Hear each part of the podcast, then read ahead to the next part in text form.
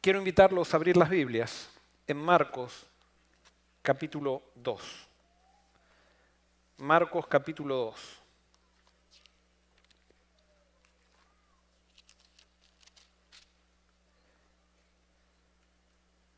Dice así.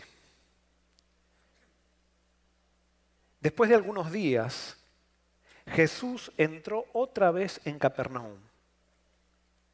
Cuando se supo que estaba en casa, inmediatamente se juntaron muchos, de manera que ya no cabían ni aún a la puerta, y les predicaba la palabra. Entonces vinieron a él unos trayendo a un paralítico, que era cargado por cuatro. Y como no podían acercarse a él a causa de la multitud, Quitaron parte del techo de donde él estaba y a través de la abertura bajaron la camilla en que yacía el paralítico. Al ver Jesús la fe de ellos, decía el paralítico, Hijo, tus pecados te son perdonados. Estaban allí sentados algunos de los escribas, los cuales pensaban para sí, ¿por qué habla éste de ese modo? Blasfemias dice, ¿quién puede perdonar pecados si no solo Dios? Y conociendo luego Jesús en su espíritu que pensaban de esa manera dentro de sí mismos, les preguntó, ¿por qué pensáis así? ¿Qué es más fácil decir al paralítico? ¿Tus pecados te son perdonados? ¿O decirle, levántate, toma tu camilla y anda? Pues para que sepáis que el Hijo del Hombre tiene potestad en la tierra para perdonar pecados, dijo el paralítico, a ti te digo, levántate, toma tu camilla y vete a tu casa. Entonces él se levantó y tomando su camilla salió delante de todos, de manera que todos se asombraron y glorificaron a Dios diciendo, nunca hemos visto tal cosa. Jesús estaba en Capernaum. Capernaum era una ciudad pequeña. Yo pensaba que Capernaum era una ciudad muy grande, pero cuando tuve la oportunidad hace mucho tiempo de ir a, Palestina y estar en el sitio de Capernaum, están todas las, eh, los cimientos de las casas de Capernaum. Y yo me imaginaba que Capernaum era una ciudad muy grande, pero no. Uno puede gritar de un extremo de Capernaum, claro, Quizás en las casas no con las casas construidas no pasaba eso, pero si uno se para en un extremo de Capernaum y grita, la persona que está en el otro extremo de Capernaum lo puede escuchar. No era una ciudad muy grande, a pesar que en esa época sí era una ciudad conocida y se la consideraba grande. Allí llegó Jesús, allí estaba aparentemente la casa de Pedro, y ahí Jesús va a la casa de Pedro. Y dice, cuando se supo que estaba en casa, inmediatamente se juntaron muchos. Y aquí está Dios con nosotros. Aquí nos viene a enseñar algo Jesús. ¿Qué nos viene a enseñar Jesús? Que a Él no le interesa tanto que vayamos a la iglesia, sino que le interesa más que las iglesias vayan a las casas.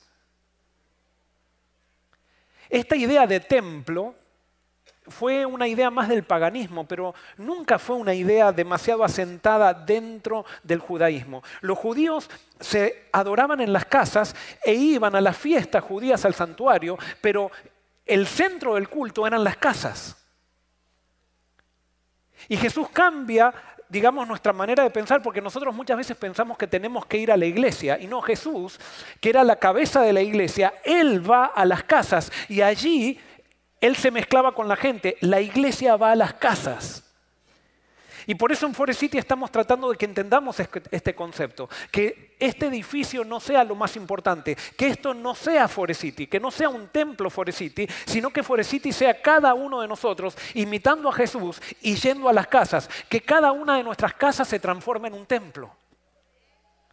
Y por eso estamos invitando a todo aquel que quiera tener un templo en su casa, que quiera hacer una extensión de Forest City, que lo haga. Es más, hay muchas personas por online que están haciendo esto y que se están reuniendo en diferentes países como extensión de un culto en el cual adoramos todos juntos los sábados, pero después ellos se reúnen en la semana. Y Jesús estaba allí y dice que inmediatamente se juntaron muchos. ¿Saben por qué? Porque donde está Jesús, la gente se junta. Jesús atrae. ¿Y qué hablaba Jesús? ¿Qué hablaban las casas? Dice que Jesús les predicaba qué? La palabra. Cuando se predica la palabra, la gente viene. Porque la gente no necesita venir a una iglesia para estar activo, la gente necesita venir a una iglesia para crecer espiritualmente. O necesita ir a una iglesia para crecer espiritualmente. Necesita estar en una casa donde se predica la palabra, donde está Jesús, para sentirse atraído. Y por eso ojalá que Forest City, nosotros aquí, cuando una persona entre, una persona cuando entre aquí, ojalá que escuche la palabra. Y no escuche promociones de planes que son buenos, y no escuche simplemente celebraciones, que hagamos un culto de celebración del Día de la Madre, del Día del Padre, del Día de esto, del Día del otro. No, tiene que ser la palabra, porque es la palabra lo que cambia. Y la palabra es Jesús. Y cuando Jesús sea levantado, a todos atraeré a mí mismo. Cuando Jesús sea levantado, no vamos a tener que trabajar tanto para llenar iglesias, porque la, la cuestión no es llenar iglesias, la cuestión es levantar a Cristo. Y donde está Cristo, la gente se junta.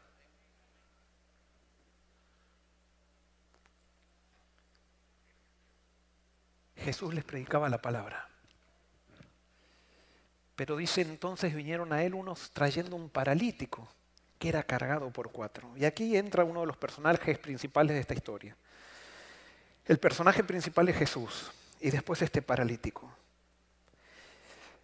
Este paralítico había tenido una enfermedad que lo había dejado en esa condición. Y esa enfermedad que había tenido él no era porque era una enfermedad degenerativa, una enfermedad hereditaria. Era una enfermedad que él mismo había contraído por sus hábitos desordenados de vida que tenía. Y él vivía en Capernaum. Y en Capernaum todos sabían quién era él. Porque sabían la vida que había llevado y al saber la vida que habían llevado, cuando él comenzó a enfermarse, era, por ejemplo, era el ejemplo de todas las madres, decir, ¿viste? ¿Viste lo que le pasó? ¿Viste? No hay que portarse mal. Y este paralítico se sentía relegado por la religión de la época, por los religiosos de la época. Él se sentía discriminado, él sentía que no tenía posibilidad. Pero cuando escuchó que estaba un tal Jesús que estaba en Capernaum, le dijeron que ese Jesús había estado con otras personas y que había sanado a otras personas y era una persona que aceptaba a todo el mundo, era una persona que no tenía barreras. Es más, decían que era el Mesías y sin embargo se disfrazaba de humilde carpintero. Las personas que no ponen barreras con otras personas son las personas que atraen. Y Jesús no tenía ninguna barrera para con nadie. Y allí la presencia de Jesús comenzó a atraer a este paralítico, pero él no podía caminar. Y entonces vinieron cuatro amigos y le dice, por favor, llévenme a donde está Jesús. Y estos cuatro amigos lo llevaron a donde estaba Jesús, pero se encontraron con un problema. La iglesia de Capernaum, la iglesia de la casa de Pedro tenía un problema. Y el problema que tenía la iglesia de la casa de Pedro puede ser el mismo problema que tienen las iglesias cristianas de hoy en día. ¿Cuál era el problema? Y como no podían acercarse a él, ¿a causa de qué? De la multitud. Había una multitud que rodeaba a Jesús que no dejaba llegar al paralítico a su objetivo. ¿Y por qué digo que esta multitud puede representar a lo que representan las iglesias cristianas muchas veces? ¿Por qué? Porque Jesús no se hace responsable de la gente que lo rodea. Jesús solamente se hace responsable de la gente que lo sigue. Y no todo el que rodea a Jesús lo sigue. Es más, hay muchas personas que les gusta rodear a Jesús, pero no les gusta seguir a Jesús. No dan el paso de seguir a Jesús. Simplemente lo rodean. Y por eso las iglesias muchas veces están llenas de multitudes que rodean a Jesús, que están activas en la iglesia, que incluso eh, eh, pueden decir cuánto hay en la tesorería de la iglesia, que pueden incluso darse cuenta cuál es el problema que está pasando, qué es lo que no se hace, qué es lo que se hace. Pero son personas que rodean a Jesús, pero no que lo siguen. Y esas personas que rodean a Jesús y que no lo siguen son un estorbo para aquellos que quieren llegar a Jesús. Y yo te hago hoy una pregunta. ¿Tú rodeas a Jesús o lo sigues?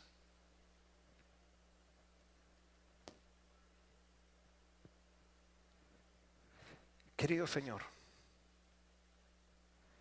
Lo que voy a decir ahora, te pido que santo sea tu Santo Espíritu que nos convenza de la necesidad que tenemos. Haznos seguidores tuyos, no gente que simplemente te rodea. Predica tú, háblame a mí, háblale a la iglesia de Forest City, háblale a los que escuchan online. Gracias. ¿Sería más aceptable para el Señor si los miembros tibios que profesan la religión nunca se hubieran llamado de su nombre? Son un peso continuo para los que desean ser fieles seguidores de Jesús. Son piedra de tropiezo para los incrédulos.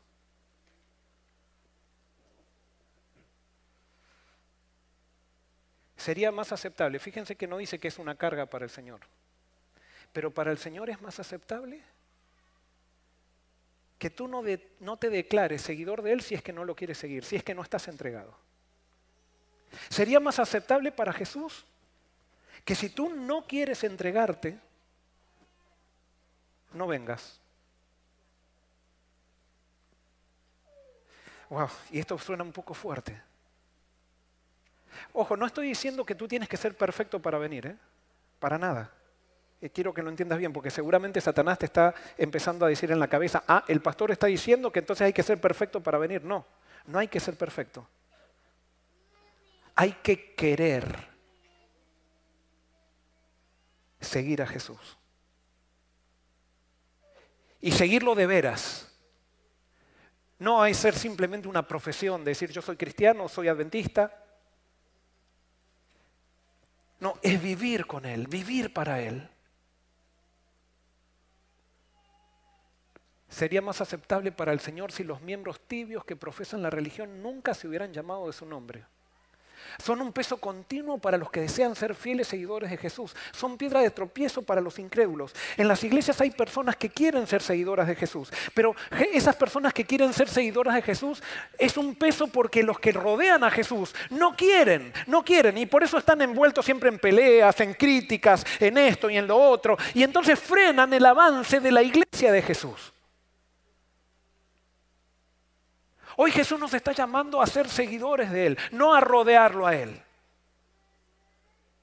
Y Jesús lo está llamando al pastor Joel Barrios a ser seguidor de él, porque el pastor Joel Barrios puede hablar acá muy lindo, puede hablar cosas muy lindas, pero si el pastor Joel Barrios no se entrega a Jesús y no está dispuesto a vivir para Jesús con todas sus equivocaciones, entonces es simplemente una carga para esta iglesia.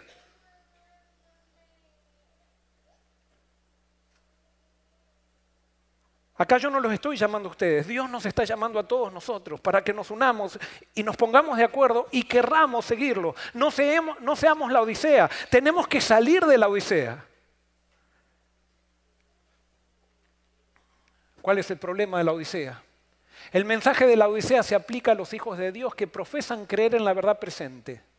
La mayoría de ellos son tibios y solo profesan la verdad. El término tibio se aplica a esta clase de personas. Profesan amar la verdad, pero son deficientes en la devoción y el fervor cristiano.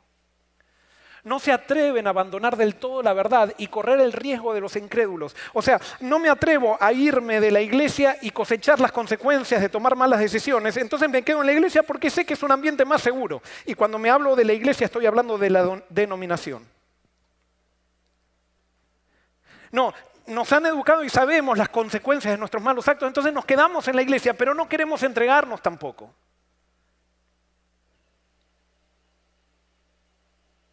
Dice, no se atreven a abandonar del todo la verdad y correr el riesgo de los incrédulos, pero no están dispuestos a morir al yo y seguir de cerca los principios de su fe.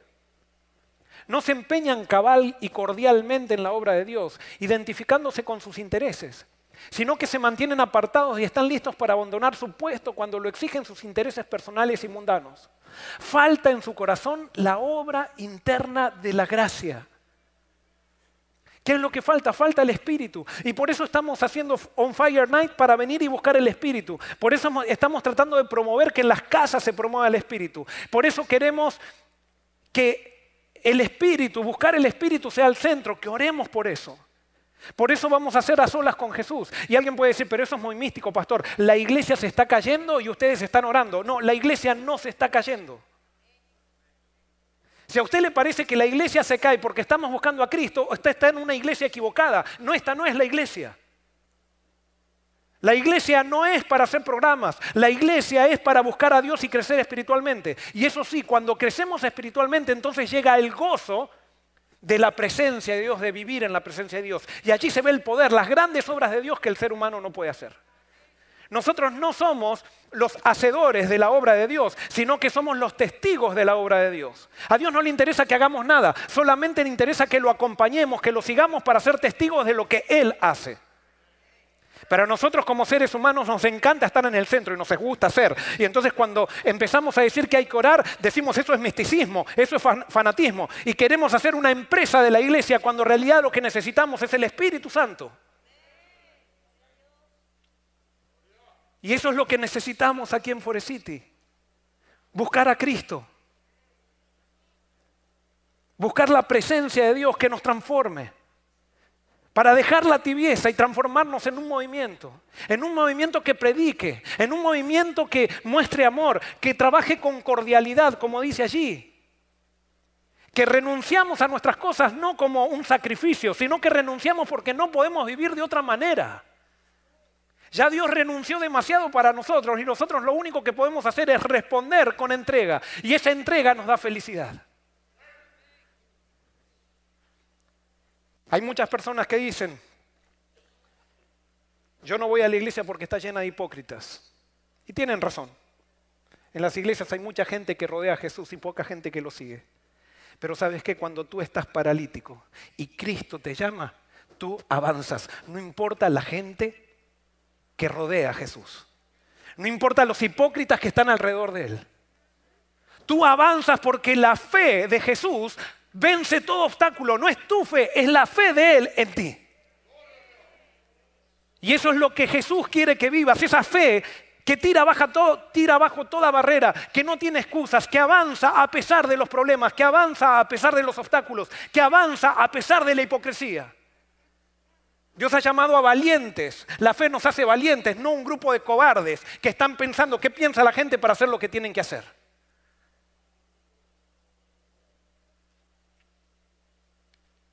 El paralítico avanzó. Y el paralítico cuando vio que no podía entrar por la, por la, puerta, dijo, vayan por la ventana. Y cuando vio que la ventana estaba, dijo, vayan por el techo. Porque no importa por dónde entres, lo importante es llegar a Jesús. Y cuando Jesús está en el centro, Él te va a abrir la puerta porque Él es la puerta. Él te está llamando. Y por eso si hoy alguien ha llegado aquí y está sintiendo que Jesús lo está llamando, por favor no te detengas. Jesús va a abrir las puertas para que tú llegues a Él y Él te transforme la vida. ¿Cuál es el problema con la multitud? El problema con la multitud es que como camina no siente necesidad de Jesús. ¿Cuál es el problema de la gente que rodea a Jesús? Es que todavía no siente necesidad. Y tienen que llegar a una crisis como el paralítico para poder abrirse camino entre la multitud y llegar a Jesús. Alguien puede decir, pero entonces necesito quedarme cuadripléjico para llegar a Jesús. No, necesitas quedarte cuadripléjico con respecto a ti mismo. Toda persona que llega a Jesús llega por medio de una crisis.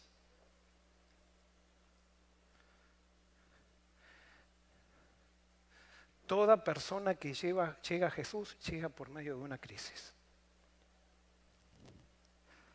Alguien puede decir, bueno, entonces la religión es para los débiles. Justamente sí, es así. La religión no es para los orgullosos. La religión verdadera. Porque la religión falsa, el cristianismo de religiosidad está lleno de orgullosos.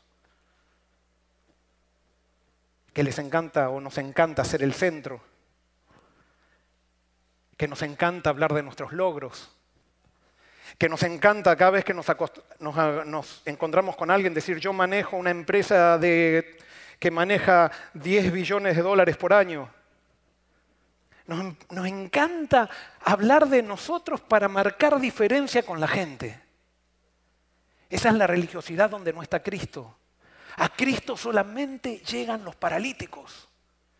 Es, es, eh, es una contradicción. ¿Cómo voy a llegar a Cristo si estoy paralítico? Es que justamente Jesús puede hacer llegar a Él un paralítico. Y si no hay lugar por la puerta, será por la ventana, y si no hay lugar por la ventana, será por el techo. Pero que es atraído por Jesús, a Jesús llega.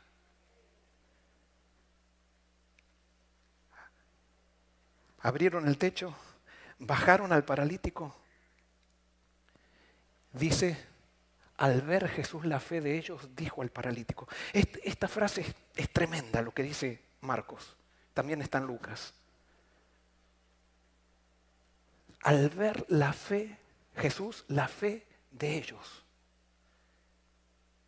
Si tu fe no se ve, no es verdadera fe. La verdadera fe se ve. Y cuando no se ve, cuando no se ve es simplemente una profesión. ¿Por qué? Porque ahora está muy de moda decir, ah, lo que importa es el corazón. Sí, lo que importa es el corazón. Pero nosotros no podemos evaluar el corazón, pero sí podemos evaluar lo que sale del corazón.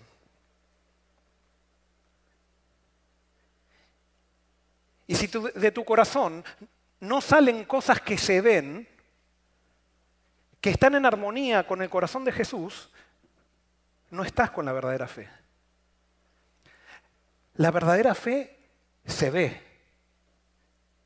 Alguien puede decir, pero entonces tengo que agregarle obras a mi fe. No, no le tengo como Santiago. Yo no le tengo que agregar obras a mi fe. Pero si mi fe no se ve, y si mi fe no tiene obras, entonces quiere decir que no tengo la verdadera fe. Entonces, si yo no tengo la verdadera fe, ¿por qué no tengo la verdadera fe?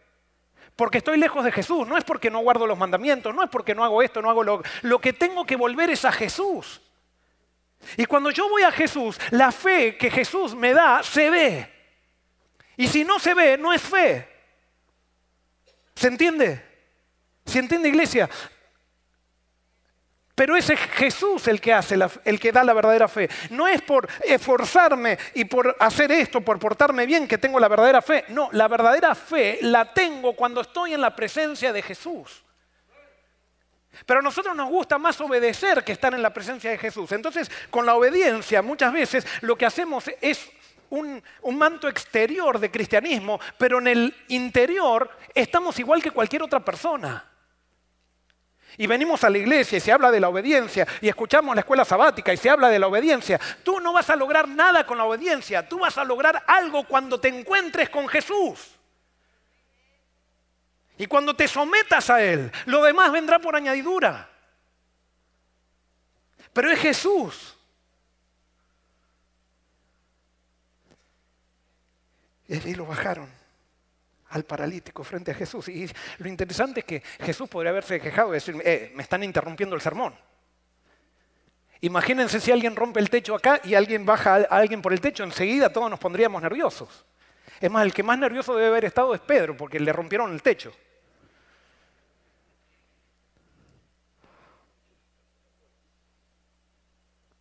Pero Jesús sabía lo que era más importante. Para Jesús no era tan importante hacer una buena predicación como salvar a una persona. Para Jesús no era tan importante la liturgia como que alguien se encuentre con Él. Y allí lo bajaron. Jesús, compasivo, lo miró y le dijo, al ver Jesús la fe de ellos, dijo al paralítico, hijo, ¿por qué estás postrado? Y el paralítico le dijo, Señor, es que he pecado. Jesús lo miró y se levantó y dijo, queridos personas aquí que están en la casa de Pedro, quiero decirles que yo puedo perdonar a este paralítico, pero las consecuencias las va a tener que cargar toda la vida. Y por eso quiero decirles especialmente a los jóvenes de esta iglesia, que si no quieren estar paralíticos, no hagan las cosas que hizo este, este hombre. Si tú quieres estar sano, no fumes. Si quieres tener una, una familia ordenada, no te drogues. Si quieres vivir bien, pórtate bien. ¿Dijo eso Jesús? Es que Jesús no quiere, no quiere, o sea, no quiere que te portes bien para, para que estés sano. Dios quiere, Jesús quiere estar contigo. La motivación para portarme bien no puede ser para que no me enferme. La motivación para portarme bien tiene que ser es porque estoy con Jesús. Es que yo vivo de acuerdo a los parámetros de Jesús. No es para no tener malas consecuencias. Yo hago cosas no para salvarme. Yo hago cosas porque quiero estar con Él. Es muy diferente. Es muy diferente. Pero nosotros generalmente queremos hacer cosas para no tener malas consecuencias. No nos interesa nada la persona de Dios. Queremos vivir bien nosotros. Y nos hemos, hemos corroborado que las drogas hacen mal, hemos corroborado, corroborado que fumar hace mal, hemos corroborado, y a veces con un poco de duda, que el adulterio no hace tan bien. Y entonces no hacemos esas cosas para no tener malas consecuencias. Pero no es por amor. No es porque realmente estamos en la presencia de Jesús. Y si bien nos hace bien esa obediencia fría, porque no nos trae malas consecuencias, esa obediencia no nos salva ni nos da el gozo de la salvación. Es más, generalmente esa obediencia lo que hace nos da la actitud de la condena a aquel que hace aquello que nosotros no hacemos. ¿Cómo sabes si tú te estás salvando por las obras? Te voy a decir una frase, y esto no aparece en la Biblia, ¿eh? pero te lo voy a decir. ¿Qué pasaría si cuando viene Jesús en la segunda venida, que esto no lo dice la Biblia, pero cuando viene Jesús en la segunda venida dice, muy bien, pasaron las siete plagas, pasaron todas las cosas malas que pasaron, y la gente empezó a, a compungirse, y entonces Jesús dice, muy bien, se salvan todos nos vamos todos para el cielo, así como Jonás, como yo había dicho que se iba a destruir todo, pero no, no se va a destruir nada y se van todos para el cielo. ¿Cómo te sentirías tú? ¿Qué dirías si Jesús hace eso? No dirías enseguida, no, eh, no es justo. Ojo, yo no estoy diciendo que eso va a ser Jesús, eh, está claro que no va a ser eso Jesús. Pero si lo haría, ¿te sentirías incómodo? Si Jesús perdonaría a todos, al final del tiempo de angustia, dirías, ¿es injusto? Entonces la pregunta es, ¿por qué estás buscando a Jesús? Porque tú dirías, es injusto. Ellos, nosotros nos esforzamos y ellos no se esforzaron nada, igual, igual tienen la salvación. Te hago una pregunta. ¿No estás disfrutando estar con Jesús? ¿No estás disfrutando estar con Jesús? Entonces, si no disfrutas estar con Jesús, no estás con Jesús. Por más que estés obedeciendo, por más que estés viniendo a la iglesia, por más que estés dando el diezmo, no te sirve de nada. No estás con Jesús. El que está con Jesús disfruta. Y cuando el que está con Jesús disfruta, Él quiere que hasta el más perdido disfrute también. Y eso es lo que no entendió Jonás.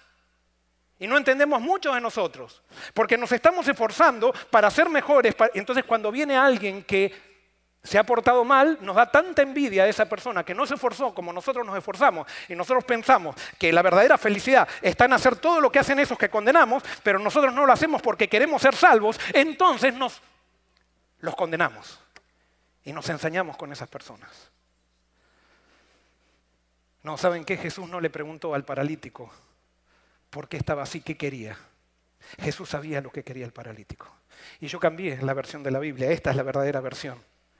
Al ver Jesús la fe de ellos, dijo el paralítico, tus pecados te son perdonados. Tus pecados te son perdonados.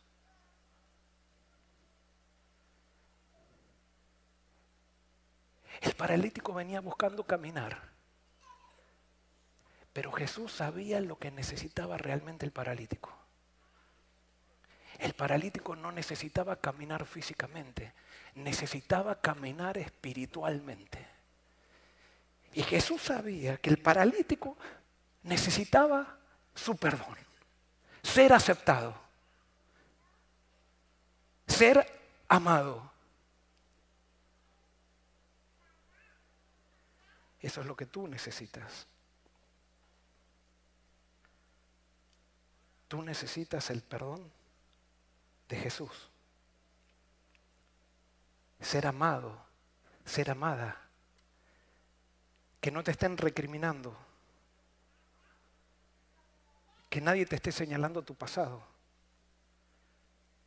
Sino que alguien te diga, ven a mí. Estás trabajado y cargado. Yo te haré descansar. Tus pecados te son perdonados.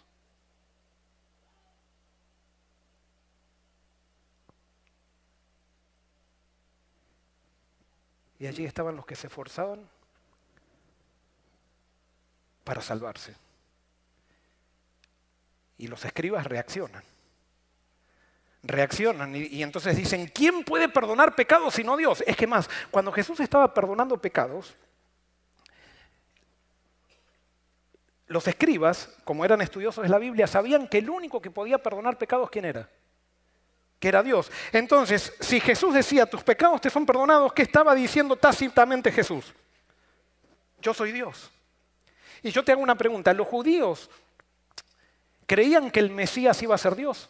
Saben que no estaban muy seguros los judíos si el Mesías iba a ser Dios, pero los que comenzaron a decir que el, el Mesías podía ser Dios encarnado fueron los fariseos. Empezaron a decirlo eso en el siglo segundo antes de Cristo y empezaron a enseñar que quizás el Mesías podía ser Dios. Y por eso alguien puede decir, bueno, podemos entender a los judíos que no aceptaron a Jesús, porque Jesús era un ser humano, que o sea, si era Dios, se disfrazó tan de ser humano Dios que era difícil aceptarlo. A nosotros nos, nos es fácil decir, Jesús era Dios hecho carne porque tenemos toda una tradición que nos enseñó eso. Pero si Jesús nunca hubiera aparecido, nunca hubiera aparecido el Mesías y viene alguien aquí vestido en jeans un sábado de, mañana, un joven de 30 años y nos dice, yo soy Dios y les perdona los pecados, enseguida saldrían todos nuestros prejuicios y diríamos, este no puede ser. Pero los judíos, sin embargo, sí tenían la idea de que el Mesías iba a ser Dios. Entonces no era que se, se, molestaban que Jesús dijera que fuera Dios, lo que les molestaba era la revelación que Jesús traía de Dios. No sé si, nos damos cuenta de la diferencia. Era como Jesús mostraba que era Dios. Jesús mostraba que Dios era muy humano. Era alguien que, que no se enojaba si rompían el techo. Era alguien que no perdía la paciencia, era alguien que aceptaba a todos, era alguien que no discriminaba, era alguien que le daba oportunidad a todo el mundo, no importa qué, era lo que hayan hecho en el pasado. Ese Dios a los judíos, como a ti y a mí, no nos gusta. ¿A quién le gusta ese Dios? Solamente al que es paralítico. Y hasta que tú y yo no lleguemos a una crisis, el Dios que revela a Jesús nos va a causar repulsión. El Dios que revela a Jesús es repulsivo para nuestro orgullo.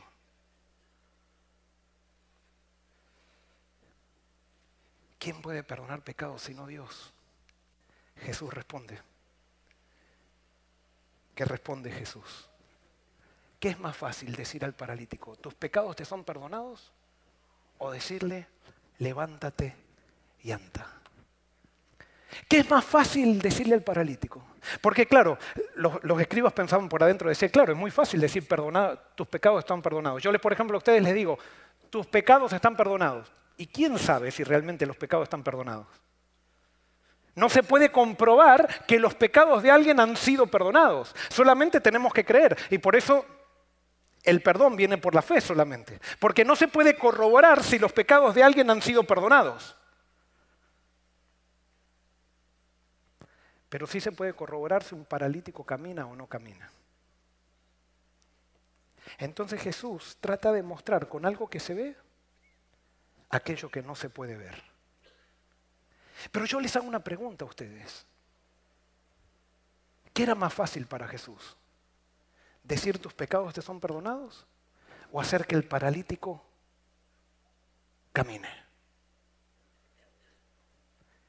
¿Qué era más fácil para Jesús? Esta pregunta necesita ser respondida. ¿Qué es más fácil? ¿Decir que tus pecados son perdonados o que el paralítico camine? Y generalmente cuando nosotros contestamos esta pregunta decimos las dos cosas. Para Jesús era lo mismo cualquier cosa. No, para Jesús no era lo mismo cualquier cosa. Para Jesús era mucho más fácil hacer que el paralítico camine, pero era mucho más difícil perdonarle los pecados al paralítico. Y no era que era difícil perdonarle los, pecados al paralítico porque él no quisiera perdonarle los pecados. Es que para que el paralítico camine, Jesús solamente tenía que dar una orden. Para que el paralítico sea perdonado, Jesús tuvo que encarnarse, tuvo que vivir y venir, vivir como hombre, tuvo que ser incomprendido, tuvo que ser escupido, tuvo que ser azotado y tuvo que ser clavado en una cruz.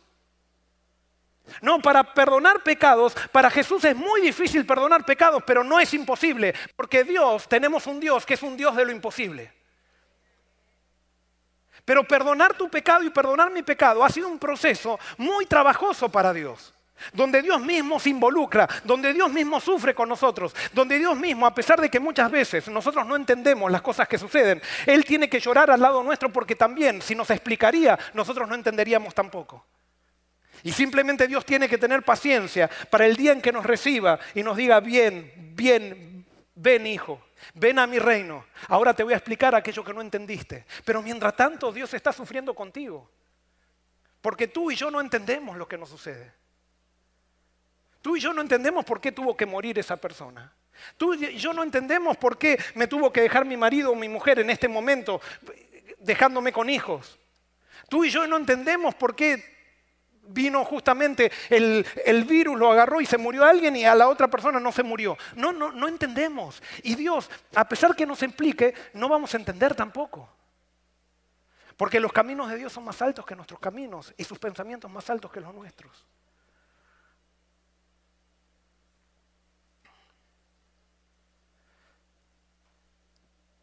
Para Jesús era muy difícil perdonar pecados pero para tanto más difícil para Jesús perdonar pecados, más dispuesto estaba a hacerlo. Porque sabes qué, lo que tiene Jesús o lo que tiene Dios es que lo que es imposible para ti, Él te lo hace supremamente fácil. Fácil. Él te dice, tus pecados te son perdonados. Punto. No te hace una encuesta primero y dice, a ver, ¿Y qué pensás después de esto? ¿Qué vas a, dónde vas a ir después que te perdonen los pecados? ¿Vas a seguir haciendo lo mismo que hiciste con, con esto? No, Tú vienes buscando a Jesús y Jesús te dice, tus pecados te son perdonados, punto. No le interesa otra cosa a Jesús que lo busques a Él. Y si tú lo buscas a Él, Él te dice, tus pecados te son perdonados. Y tú crees y punto, tus pecados te son perdonados. Y para que veas, dice Jesús, que tengo autoridad, entonces le dice al paralítico, levántate y anda. ¿Y el paralítico qué hizo? Se levantó y anduvo. La salvación para los judíos, si Jesús tuviera que haber ilustrado cómo era el perdón para los judíos, le tendría que haber dicho al paralítico, eh, ¿tú quieres caminar? Entonces el paralítico dice, sí, quiero caminar, por eso estoy acá. Bueno, a ver, vamos a empezar a hacer ejercicios. A ver, ejercicio 1, ejercicio 2, ejercicio 3. ¿Por qué? Porque para los judíos el perdón era a través de un entrenamiento, a través de hacer obras, a través de portarme bien, a través de mostrar un cambio. Dios no te pide que muestres ningún cambio para recibir el perdón. Lo único que te pide Dios es que vengas a Él. Y si tú vienes a Él, tienes el perdón asegurado en Él, no en lo que tú haces, sino en lo que Él hizo. Para eso se esforzó tanto. Y por eso, cuando tú piensas que tienes que hacer algo para ser perdonado, estás escupiendo a la cruz de Cristo. Jesús dice, le dice al paralítico, tus pecados te son perdonados. No le hizo una encuesta si dejó de fumar, si no dejó de fumar, si dejó la mujer, si no dejó la fumar. Punto. Tus pecados te son perdonados y tus pecados te son perdonados. Y él dijo que si somos sus discípulos, nosotros podemos llevar el mismo perdón. Nosotros no podemos perdonar a nadie, pero podemos llevar el mismo perdón a aquel que busca a Jesús. Y dijo que lo que atemos en el cielo será atado, lo que atemos en la tierra será atado en el cielo, lo que desatemos en la tierra será desatado en el cielo. Eso quiere decir donde llevemos a Cristo, Cristo va a ser la diferencia, no somos nosotros. Y por eso hoy, hermano y hermana, ojalá que hoy hayas llegado como un paralítico acá. Ojalá que hoy te hayas dado cuenta, y ojalá que yo me haya dado cuenta, que quizás somos de la multitud que rodea a Jesús y que impide que un paralítico llegue a Él. Y si te has llegado a, te has llegado a dar cuenta de eso, estás empezándote a dar cuenta que eres un paralítico. Y si eres un paralítico, Jesús te está llamando.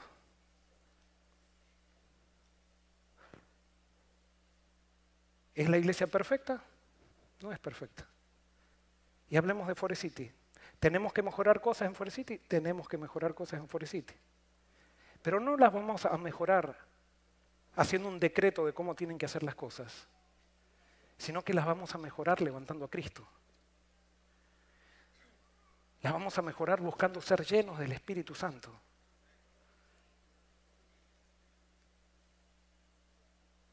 Y cuando levantemos a Cristo, prediquemos la palabra y seamos llenos del Espíritu Santo, la gente va a venir.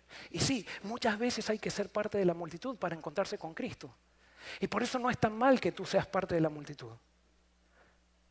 Pero si eres parte de la multitud, hoy Jesús te dice, sígueme.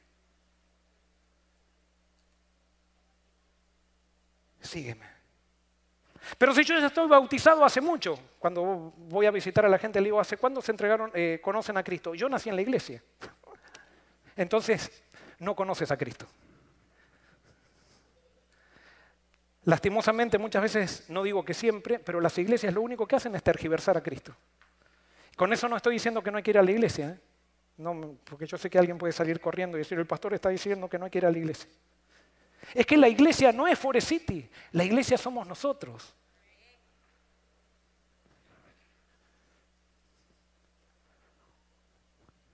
Si tú llegaste como un paralítico,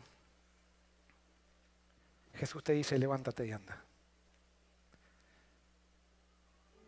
Entonces él se levantó y tomando su camilla salió delante de todos. Pero ¿sabes para qué salió el paralítico? Para seguir a Jesús. Sueño, queridos hermanos, y ustedes me han escuchado con que como Forest City nos transformemos en un movimiento. ¿Y qué es lo que determina que la iglesia de Forest City se transforme en un movimiento? Mientras una mayoría de nosotros permanezca solamente rodeando a Jesús, no vamos a llegar a ser un movimiento. Pero en el momento que la mayoría de nosotros seamos sinceros, íntegros, y empecemos a seguir a Jesús desde nuestras casas, esta iglesia se va a transformar en un movimiento. Si entre los discípulos hubiera habido 11 Judas o 7 Judas, por más que hubiera habido 3 o 4 sinceros, no hubiera pasado nada. Pero tuvo que haber una mayoría de discípulos para que eso se transforme en un movimiento. La iglesia de Forest City está dividida en células. Para que tu célula se transforme en un movimiento, la mayoría de tu célula tiene que llegar a ser discípulo de Jesús.